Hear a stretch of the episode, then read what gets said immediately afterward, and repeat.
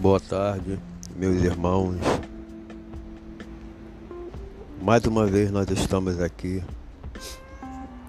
debaixo da direção do Senhor, para darmos início à leitura do livro de Atos, livro no qual foi escrito pelo evangelista Lucas, no qual a carta aos Colossenses nos relata que foi escolhido por Paulo para estar junto com ele. Livro de Atos, capítulo 1, no seu versículo 1, Introdução à Ascensão de Jesus. Fiz primeiro tratado, ó Teófilo, acerca de tudo que Jesus começou, não só a fazer, mas a ensinar. Até o dia em que foi recebido em cima depois de ter dado mandamentos pelo Espírito Santo aos apóstolos que escolhera, as quais também, depois de ter padecido, se apresentou vivo, com muitas infalíveis provas, sendo visto por eles por espaço de quarenta dias, e falando do que respeito ao reino de Deus. E estando eles, determinou-lhes que não se ausentassem de Jerusalém, mas que esperassem a promessa do Pai, que disse: De mim ouvistes. Porque na verdade João batizou com água, mas vós sereis batizados com o Espírito Santo, não muito depois desses dias. Aqueles que se haviam reunido perguntaram-lhe, dizendo: Senhor, restaurará tu neste tempo o reino de Israel?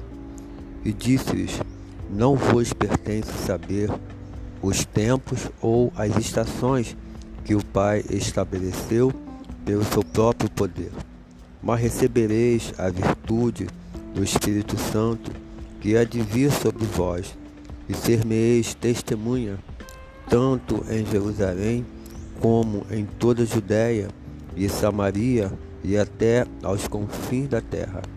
E quando dizia isto, vendo eles, foi elevado às alturas, e uma nuvem o recebeu, ocultando aos seus olhos. E estando com os olhos fitos no céu, enquanto ele subia, eis que junto deles se puseram dois varões, vestidos de branco, os quais lhe disseram, varões galileus, por que estás olhando para o céu? Esse Jesus, que dentre vós foi recebido em cima nos céus, há de vir como para o céu o viste ir. Então voltaram para Jerusalém do monte chamado Oliveira, o qual estava perto de Jerusalém, à distância do caminho de um sábado. E entrando, subiram ao cenáculo onde havia habitavam Pedro, Tiago, João, André, Filipe, Tomé, Bartolomeu e Mateus, Tiago, filho de Alfeu, Simão o Zelote e Judas, filho de Tiago. Todos estes perseveraram unanimemente em oração e súplicas com as mulheres Maria, mãe de Jesus, e com seus irmãos. Naqueles dias, Levantando-se Pedro no meio dos discípulos, ora, a multidão junta era de quase cento e vinte pessoas. Disse, varão, irmãos, convinha que se cumprisse a escritura que o Espírito Santo predisse pela boca de Davi acerca de Judas, que foi o guia daqueles que prenderam a Jesus, porque foi contado conosco e alcançou sorte neste ministério. Ora, este adquiriu um campo com o galardão da iniquidade, e precipitando, rebentou pelo meio, e todas as suas entranhas se derramaram.